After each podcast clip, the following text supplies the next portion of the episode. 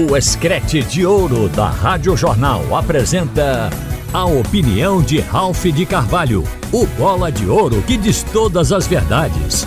Ralph de Carvalho!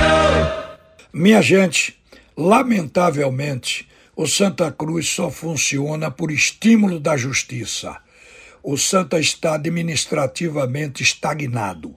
Foi preciso que a Justiça ontem determinasse ao presidente do Conselho a convocação do Conselho, incluindo aqueles 300 conselheiros que foram eleitos o ano passado, no mês de agosto, por aquela Assembleia Geral.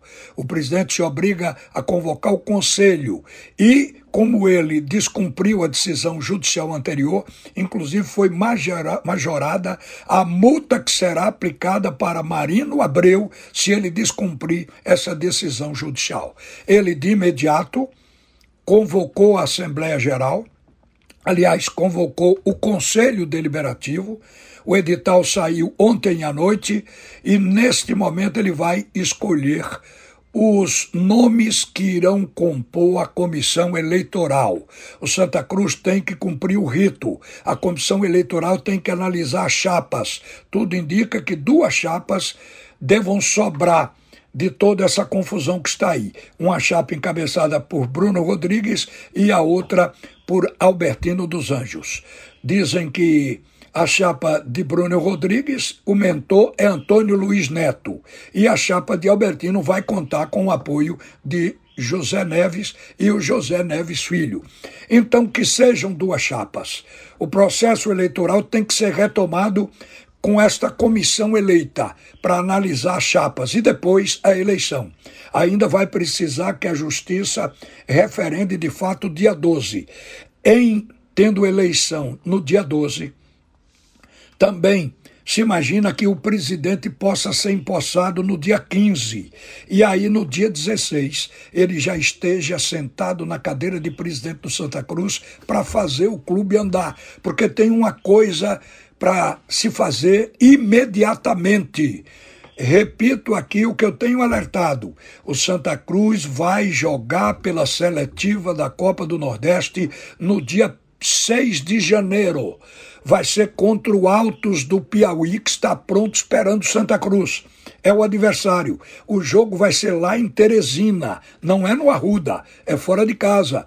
Vejam bem, o Santa Cruz só tem esta partida para ganhar a vaga na, na Copa do Nordeste. Se não entrar na Copa do Nordeste, estará sem calendário para outra coisa não ser o campeonato pernambucano.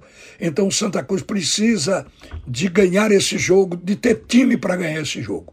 O presidente que sentar na cadeira de presidente no dia 16, ele vai ter que contratar de 20 a 25 jogadores, uma comissão técnica inteira e precisa dinheiro para isso. Será que esses candidatos estão atinando para o fato de que tem que entrar com grana?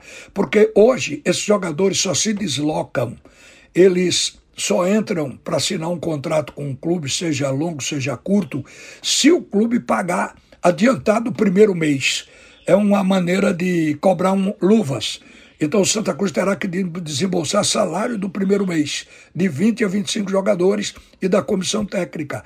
Tem que pagar hospedagem, tem que alojar esses jogadores quando chegarem, tem que cuidar do transporte deles e, além de tudo, tem que treinar. Será que dá tempo? esse time treinar o suficiente para ganhar a liga e num jogo só derrotar lá o adversário que é o Altos? Então é isso que tem pela frente o Santa Cruz para encarar.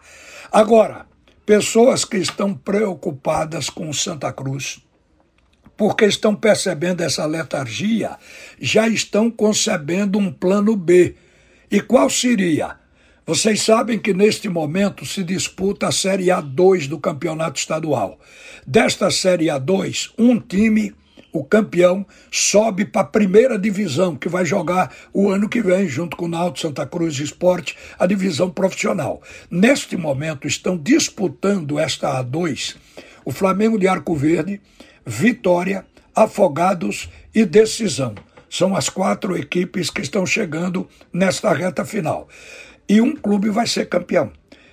Talvez o título venha a ficar com Vitória e Afogados, que estão jogando um pouco melhor que os outros. E aí o time campeão, vejam a ideia, o time campeão vesteria a camisa para representar o Santa Cruz no jogo contra o Altos pela seletiva do Campeonato do Nordeste. Porque não há tempo para o Santa Cruz, ou provavelmente não haverá tempo se demorar mais para o Santa Cruz fazer um time. Então, esta é a ideia. E aí, os custos disso, de um novo contrato com esses jogadores para servir o Santa Cruz, de pagar salário, ficaria com a federação. A federação assumiria os custos e o Santa Cruz simplesmente precisaria ter esse time como seu. Será que isso vai dar resultado? Será que isso vai ter respaldo da torcida e do novo presidente do Santa Cruz? Por isso é que eu acho que o Jairo Rocha deveria começar a trabalhar no Santa Cruz do dia 6 a partir de hoje. Conversar com os prováveis, com os candidatos e um provável presidente deve sair daí. Então, conversar com eles para ver se a ideia, se esse plano B pode ser aproveitado, se há tempo para contratar, se tem dinheiro para contratar. Então, tudo isso tem que ser colocado agora.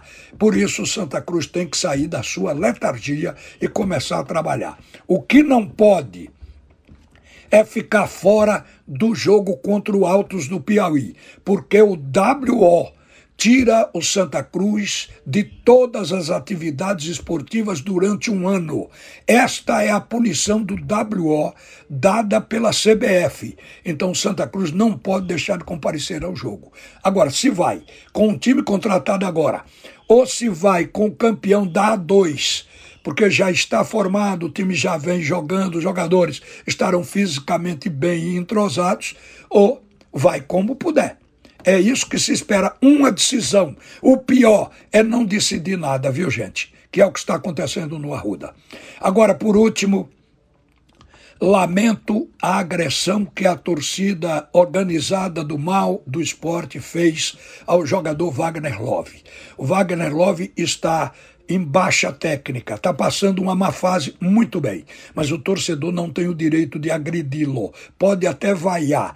E fizeram cânticos pejorativos para o jogador, porque o Wagner também perdeu a popularidade junto à torcida, quando ele disse naquele dia, querendo apoiar as palavras do seu treinador, que tinham sido feitas numa coletiva anterior, ele disse que quem não vier ao estádio para ajudar, que fique em casa. Aquilo pegou mal junto à torcida, mas isto não dá direito a hostilizar qualquer atleta. É profundamente lamentável. Uma boa tarde, minha gente, e volta Alexandre Costa no comando do assunto é futebol. Você ouviu a opinião de Ralph de Carvalho, o bola de ouro que diz todas as verdades.